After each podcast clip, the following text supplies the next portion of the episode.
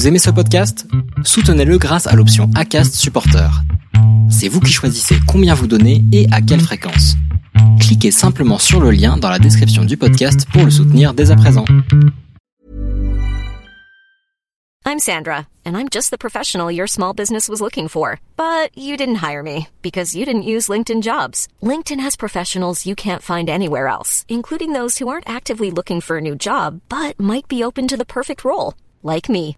In a given month, over 70% of LinkedIn users don't visit other leading job sites. So if you're not looking on LinkedIn, you'll miss out on great candidates like Sandra. Start hiring professionals like a professional. Post your free job on linkedin.com/people today. Les déviations racontent les histoires de celles et ceux qui ont changé de vie. En tant que médias indépendants, nous avons besoin de votre soutien. Vous pouvez suivre nos actualités sur notre site, vous abonner à notre chaîne YouTube, notre compte Instagram, Facebook et suivre nos podcasts sur Acast et les plateformes d'écoute. Est-ce que le corps est le lieu d'une transformation Oui, bien sûr. D'abord, il est le lieu de, de, la genèse qui nous porte au monde. Je me demande souvent à quoi je ressemblerais si je ne m'étais pas enfilé 3 ou 400 000 km de vélo par tous les temps. Vous pouvez désormais retrouver les instants philo dans notre magazine à paraître début décembre. Un ouvrage éclairant dans lequel nous avons compilé 4 années d'histoire et de témoignages et les points de vue de ceux qui accompagnent ou étudient le processus de changement. Tout de suite, un nouveau rendez-vous, un instant philosophie avec notre invité, Olivier Aralambon.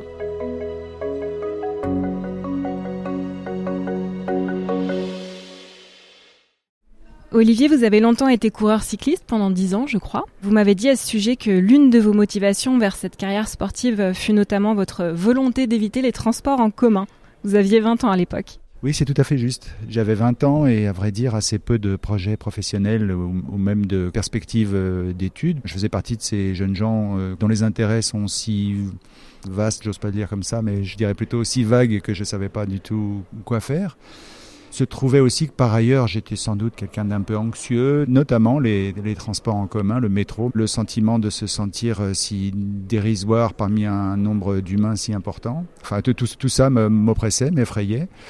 Et je suis donc allé en cours quelques mois, euh, porte de Clignancourt. J'ai étudié l'histoire à Paris 4, faute de mieux, parce que faute de projet, comme je viens de le dire. J'avais commencé quelques années plus tôt, déjà à 13 ans chez les Minimes, à pratiquer le cyclisme et à faire des courses chaque dimanche. Et puis cette année-là, comme par hasard, la saison cycliste débute au mois de mars. J'en ai gagné beaucoup. J'en ai gagné 10 d'affilée, ce qui est assez rare. Et j'ai franchi toutes les catégories et je me suis retrouvé euh, intronisé comme une sorte de coureur élite. Et j'ai vu l'opportunité d'échapper au métro, de tailler vers la campagne plutôt que de m'enfouir dans ces couloirs étroits qui me terrifiaient. Aujourd'hui, vous m'avez donné rendez-vous à la bibliothèque François Mitterrand en me précisant que bien des lieux de culture ont longtemps éveillé un sentiment d'illégitimité pour vous.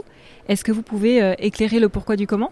On aura compris que cette carrière sportive, on va dire parce que malgré tout c'en fut une, a été en bonne partie un choix par défaut, même si je dois quand même dire d'entrée de jeu que j'ai beaucoup aimé le cyclisme. Mais quand on dit beaucoup aimé, c'est-à-dire qu'il m'a fait aussi beaucoup souffrir, on y reviendra sans doute.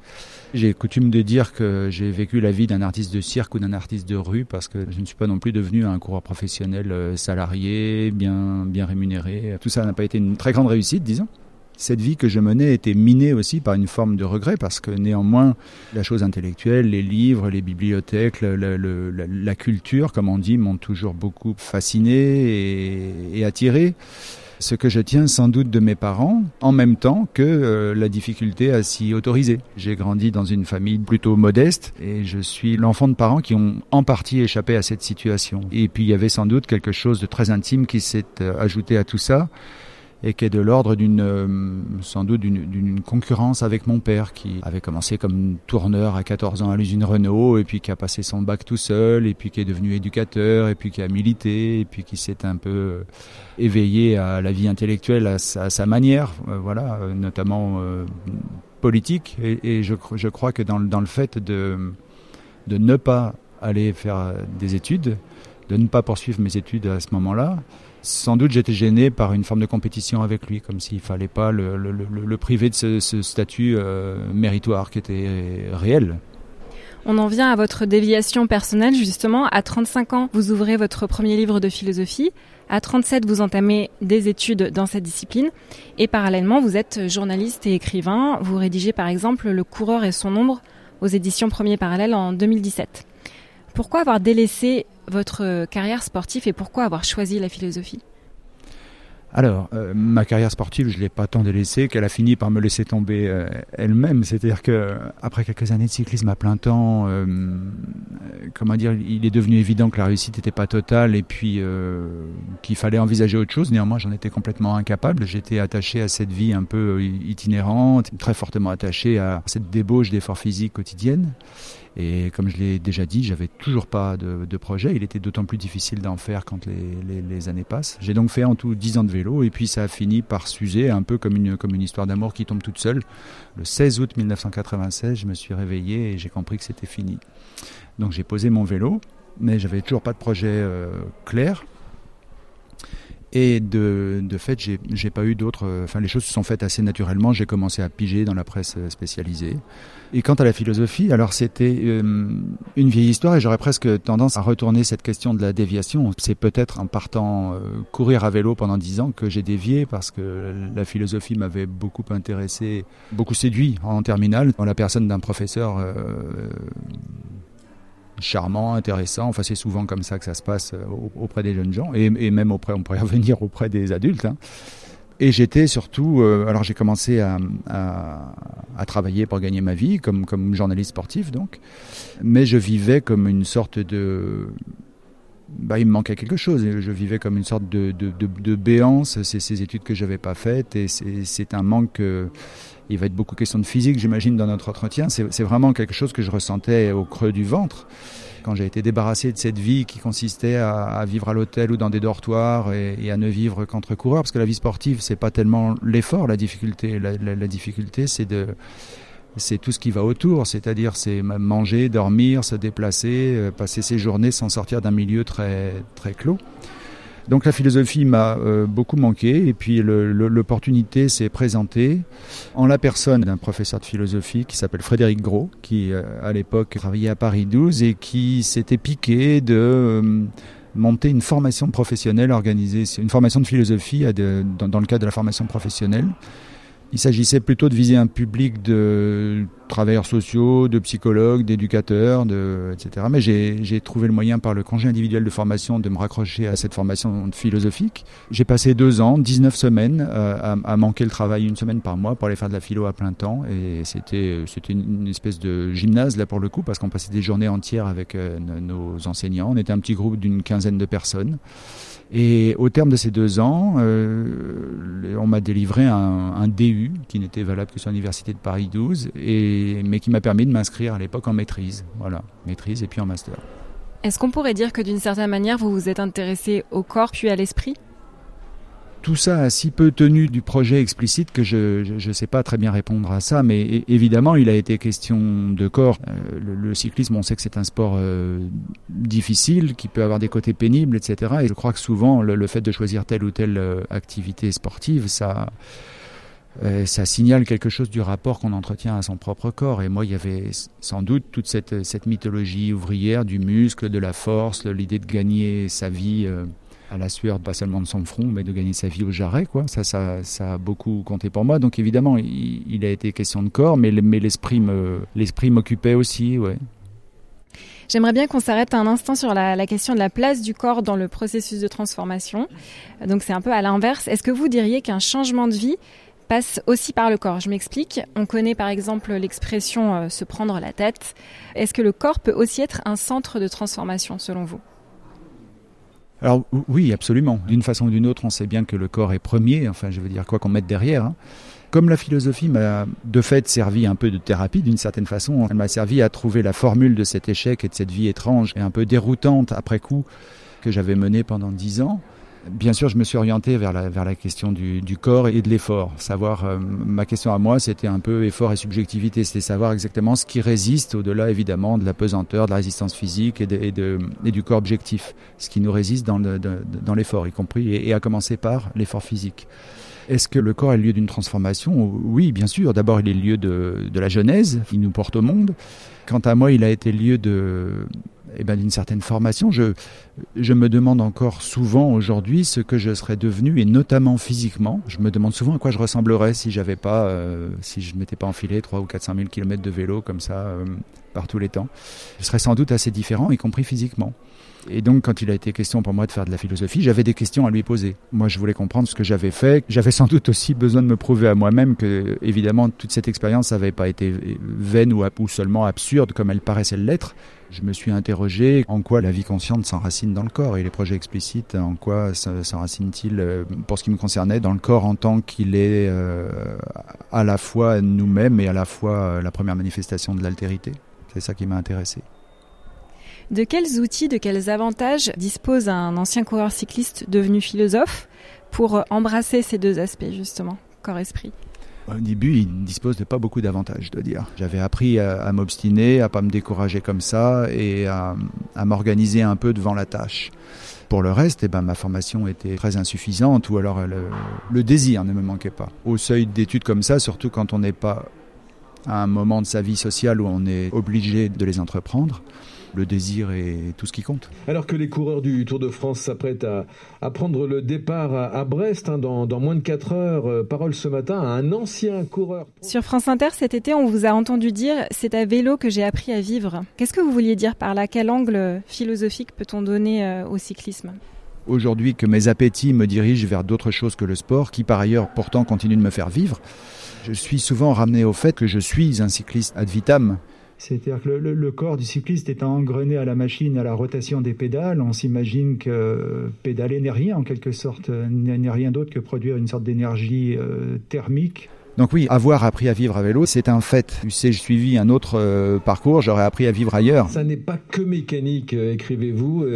et pour apprécier le cyclisme à sa juste valeur, il faudrait donc commencer par ne plus y voir qu'une seule discipline sportive. C'est bien d'autres choses. Oubliez le sport pour y voir d'abord une une leçon de vie. Euh, quelle leçon de vie euh, le cyclisme vous a-t-il inculqué j'ai vécu cette vie un peu particulière qui consiste à faire euh, que, aller de 2 à 6 heures de vélo par jour, à être souvent parti de chez soi, être souvent en déplacement, en voyage, à partager sa chambre avec euh, un autre coureur euh, et, ses, repas avec les coureurs et à vivre entre vélo et, beaucoup en voiture et dans des chambres d'hôtel pas terribles, etc. Aujourd'hui, j'en suis fait. C'est là, par exemple, que j'ai, bah, néanmoins, j'ai trimballé avec moi ma vie affective, ma vie amoureuse, euh, mes complexes, mes interrogations se confronter au, à l'existence, c'est beaucoup une affaire de circonstances et on en est pétri ensuite, y compris euh, euh, physiquement, des lieux où on a éprouvé tel sentiment, du moment où on a, où on s'est perdu, ça, fait un peu euh, lyrique, où on s'est perdu dans les étoiles. Un, des grands luxes de la, de la vie de coureur cycliste, c'est qu'on a beaucoup de temps à perdre. On s'ennuie beaucoup. parce que la, course ou l'entraînement c'est quelques heures par jour, mais tout, tout le reste on est, on est, oui c'est ça, en transit plus ou moins. Et, euh, voilà, j'ai passé beaucoup de mon temps euh, en conversation euh, désultoire comme ça, insignifiante, et à rêvasser. Et voilà, j'ai donc j'ai, oui, en partie, j'ai appris à vivre dans cette existence un peu singulière. J'imagine qu'il n'y a pas que du négatif dans la nuit, c'est aussi propice à la réflexion quelque part. Oui, c'est enfin la, la réflexion explicite, c'est pas sûr, mais évidemment, euh, la pensée, cette couche que mon cher Merleau-Ponty appelle antéprédicative, ce lieu où la pensée s'enracine dans la vie du corps, bah, celle-là ne cesse jamais. Il y a quelque chose de forcément productif, même si c'est pas conscient et pas déterminé, dans l'ennui, de la même façon que on sait, on sait très bien depuis qu'on est enfant que la nuit porte conseil ou bien qu'elle aide à retenir ses leçons. L'activité de l'esprit ne, ne, cesse euh, jamais. Et, même quand on est occupé par la brutalité de l'effort physique, quelque chose euh, opère. Qu'est-ce qu'on vient transcender dans, dans cet effort, dans ce dépassement de soi? Performer, ça signale quand même quelque chose comme percer sa forme. Et se dépasser, c'est-à-dire se projeter au-delà de soi, c'est une, euh, en bonne logique, c'est une opération risquée c'est souvent oublié, c'est-à-dire que la performance, c'est pas forcément par définition quelque chose de très sécure ou de très sain. Et pour ce qui concerne le cyclisme, il y a, à mon avis, il y a plusieurs époques, et même le sport en général, sans doute, quand on cherchait à performer à vélo il y a 30 ans, ou comme, comme moi j'ai commencé à faire du vélo, et jusqu'à une époque plus récente, par exemple au pied d'un col, quand on sait que l'effort va être rude et qu'il va falloir s'accrocher, on cherchait à se dépasser au, sens où on cherchait juste à s'accrocher et à se dire je vais aller le plus loin possible, euh, on est un peu en fatigue. Dans ces cas-là, on se dit je vais, mourir s'il le faut, mais je, je, lâcherai pas et je vais, tout donner, comme on dit. Et là, on visait une forme d'inconnu, c'est-à-dire vraiment un au-delà de soi-même cette transcendance qui me donne l'occasion d'évoquer la fable d'Actéon. Actéon, le chasseur, qui surprend euh, Diane au bain et laquelle le punit en le transformant en gibier, en cerf, je crois, et Actéon est dévoré par ses chiens. C'est-à-dire que il s'est confondu et dissous dans l'objet de sa quête. L'individuation se, se disloque et n'a plus de sens. Et la transcendance, c'est ça, à mon avis. Et aujourd'hui que la physiologie sportive a beaucoup progressé, les athlètes, euh, à mon avis, ne se dépassent plus dans ce sens-là, mais ont déjà en tête, avant de produire leur effort, une sorte de pattern qui a été scientifiquement établi et auquel ils cherchent à coïncider au plus près. Quand un coureur arrive au pied d'un col dont il sait que ça représente 20 minutes d'effort, il sait exactement quelle puissance il peut tenir pendant ce temps-là, et il va plutôt chercher à épouser la forme de lui-même que la science aura euh, définie qu'à la percer d'une certaine façon, le dépassement a disparu. Ça ne veut pas du tout dire que c'est moins difficile qu'avant et que, les coureurs sont moins bons. Et il y, y, a quelque chose de l'ordre d'un désenchantement de l'effort là qui s'est produit, à mon avis.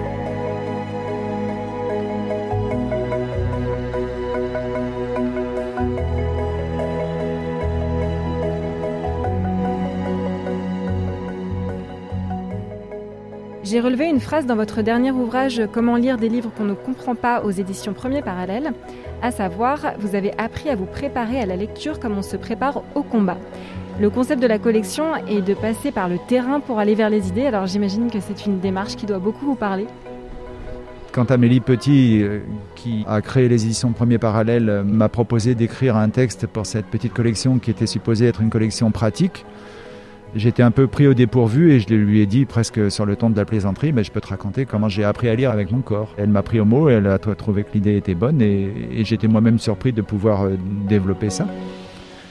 Alors se préparer à la lecture comme on se prépare au combat, oui, euh, absolument. Je raconte comment moi je me suis confronté à la lecture de textes philosophiques avec ce que j'étais à ce moment-là. Euh, j'étais principalement un corps en forme qui n'était pas, euh, pour le coup, euh, formé à la philosophie. Quand j'ai voulu travailler sur la question de l'effort, j'ai voulu écrire une esquisse de phénoménologie de l'effort ou de phénoménologie du corps pédalant. Alors on m'a dit, tiens, il va falloir que tu te confrontes à la lecture de la phénoménologie de la perception. On m'a pas dit, il va falloir que tu te confrontes, mais on me l'a laissé comprendre que ça allait pas être facile parce que le texte est long déjà et qu'il est un peu obscur à première euh, vue. Phénoménologie, on pourrait dire que c'est partir de l'expérience réelle plutôt que des concepts. Phénoménologie de la perception de Maurice Merleau-Ponty, un texte de 1945. Euh, je me suis assis devant, j'ai lu la première page et oui, j'ai vécu ça comme une épreuve physique parce que j'ai l'impression de me cogner à un mur. Et puis j'étais toujours pris en fait dans ces vieux complexes, de, ces vieilles affaires de légitimité devant la culture, etc. J'étais intimidé par le texte aussi.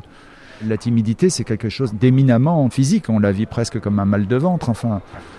Et alors ce texte m'a fait un effet comme ça. Je me suis dit, mais comment je vais faire ce que j'avais appris en, en, en, 10 ans de, vie athlétique, et, et, même plus au fond, parce que j'ai commencé le, sport très tôt, c'est quand même à me rassurer par rapport à, à, mes, à mes malaises physiques. Je savais qu'il allait rien m'arriver de grave à la fois, mais qu'il fallait que je trouve une façon de m'organiser, physiquement parce que je ne savais m'organiser que sur ce plan-là, pour affronter euh, la difficulté, en l'occurrence la difficulté de ce texte. Sans doute, je me suis réinstallé dans des petits rituels, des petites liturgies qui étaient les miennes, euh, des petites manies comme ça qu'on a comme euh, sportif pour se rassurer devant la, difficulté de l'effort qui nous attend. J'ai fait une petite sieste, j'ai mangé léger, et puis je me suis bien, aligné devant le livre et je me suis contraint physiquement à rester assis et à recommencer, à recommencer, à recommencer en attendant que quelque chose se passe. Parce que si on apprend quelque chose du sport, c'est bien quand même que quand on réitère, quand on répète, il se passe toujours quelque chose. On ne sait pas forcément quoi, mais il se passe toujours quelque chose.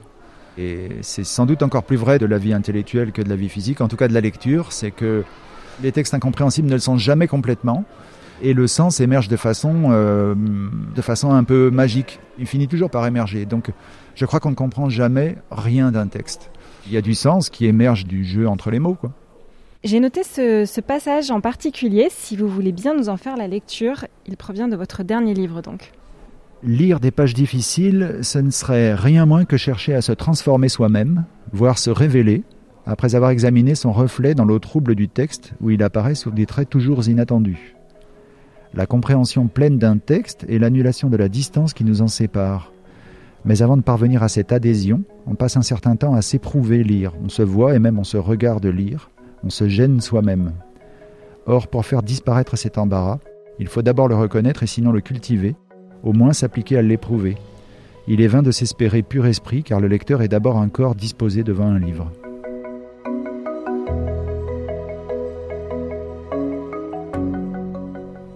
Des pages difficiles, ce serait chercher à se transformer soi-même.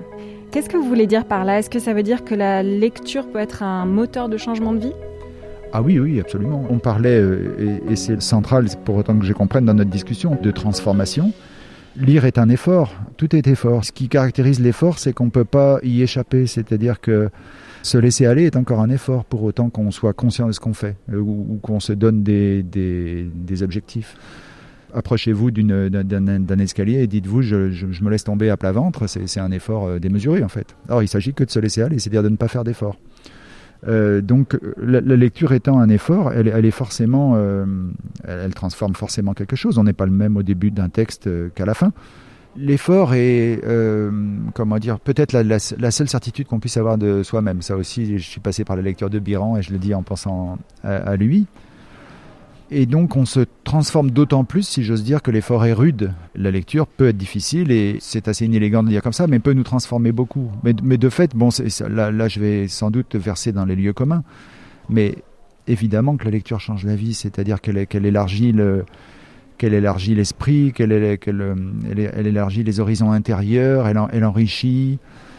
Lire un roman ou un texte philosophique, c'est toujours faire des rencontres je dis aussi beaucoup que hum, pendant ces études de philosophie, et, spécialement au moment où, comme ça, j'ai dû me coller de très près à, cet auteur qui est Merleau-Ponty, j'ai éprouvé euh, ce moment néanmoins difficile comme un luxe.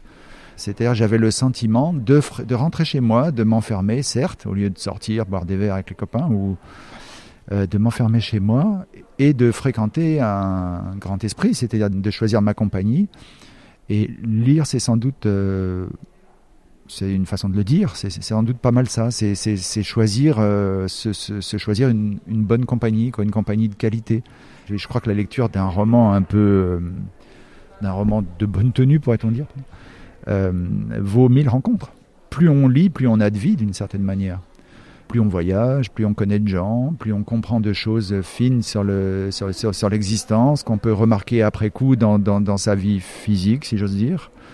Et moi qui ai des enfants, je sais depuis le début qu'à mes enfants, j'ai ça à leur transmettre. La vie intellectuelle, la vie dans les livres. si je peux provoquer chez eux cette curiosité et ce déclic, alors ils auront hérité de moi. Je m'applique à ça.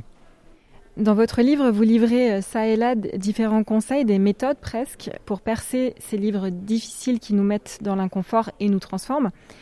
Euh, selon vous, est-ce que cet inconfort est nécessairement le point de départ du changement? Et si oui, quels conseils éventuellement vous pourriez donner aux personnes qui passent par cette étape difficile, la déviation, le changement?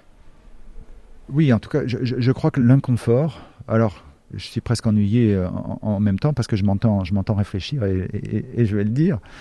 Euh, parce que j'entends l'expression que j'aborde par ailleurs, parce qu'elle est utilisée, euh, usée tous les jours et à, des fins scélérates, de sortir, sa zone, de sortir de sa zone de confort, dit-on.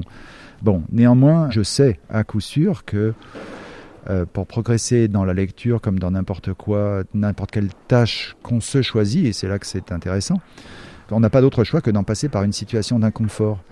Néanmoins, ce que je conseille là-dedans, alors je serais bien en peine de donner des conseils existentiels, néanmoins ce que je signale en tout cas, c'est que les moments d'effort volontaires, euh, volontaristes même, euh, soit-il infructueux, sont indispensables, mais que c'est pas toujours là que qu'on est, est récompensé. C'est pas toujours au moment même que, la, que la compréhension se produit, etc. Et est, il est important de de remarquer que, que la compréhension ou, le, ou le fruit de, de, ces efforts n'intervient pas forcément sur l'instant. Et puisqu'on parle de, pour parler de lecture, on peut s'astreindre. Ce que je raconte, c'est qu'on peut s'astreindre à des séances, qu'on doit s'astreindre à des, à des séances de lecture très intenses et très volontaires, qu'il ne faut pas se laisser décourager si le sens n'émerge pas à ce moment-là, mais qui peut émerger de, façon tout à fait euh, impromptue le, lendemain, deux jours après, alors qu'on lit la page en travers et qu'on a autre chose à faire. Et ça, je crois que dans l'existence, c'est important de savoir qu'en effet, il faut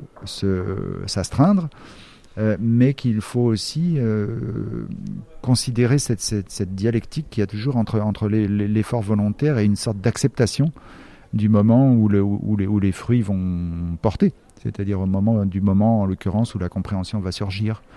Et c'est pour ça que je conseille d'alterner des, ce que j'appelle, pour rigoler, pour faire le parallèle avec le monde sportif, des, alterner des séances dures et des séances molles de lecture.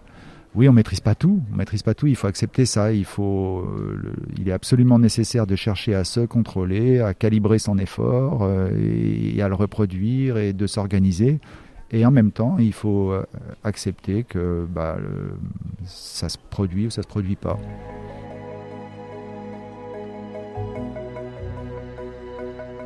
Est-ce que vous auriez un mot de conclusion? Évidemment, le, la, symétrique de, l'effort symétrique à la lecture, c'est sans doute celui d'écrire. Enfin, on pratique des allers-retours entre lecture et écriture, euh, ne serait-ce que dans la prise de, notes. Quant à moi, j'espère pouvoir écrire d'autres choses. J'en éprouve euh, le, désir. L'avenir nous dira s'il est suffisamment fort. Par exemple, j'ai quelques projets d'écriture euh, qui, a priori, n'ont rien à voir avec le sport mais dont je sais toujours que la, question centrale euh, en, sera le, corps d'une façon ou d'une autre, et que tout ce que j'écrirai tournera autour du corps, même si je vous parle des, avions ou des, fusées d'Elon Musk, ce qui n'arrivera pas. Parler du corps, j'y échapperai pas. Notre nouveau magazine paraît très bientôt, en décembre, et vous pourrez y retrouver ces entretiens pour continuer à explorer les pistes de transformation de soi. Pensez-y, plus que quelques semaines pour une livraison au pied du sapin. C'était un entretien mené et réalisé par Émilie Drujon pour les déviations. Cet instant philosophie vous a plu? Alors commentez, partagez, taguez vos amis et réagissez pour nous le faire savoir. Les déviations est un média à retrouver sur lesdéviations.fr, Facebook, Instagram, YouTube, iTunes et toutes les plateformes d'écoute. N'oubliez pas, les déviations n'ont qu'une vocation, raconter l'histoire de gens qui ont changé de vie. Mom deserves the best, and there's no better place to shop for Mother's Day than Whole Foods Market. They're your destination for unbeatable savings, from premium gifts to show-stopping flowers and irresistible desserts. Start by saving 33% with Prime on all body care and candles. Then get a 15-stem bunch of tulips for just $9.99 each with Prime. Round out Mom's menu with festive rosé, irresistible berry chantilly cake, and more special treats. Come celebrate Mother's Day at Whole Foods Market.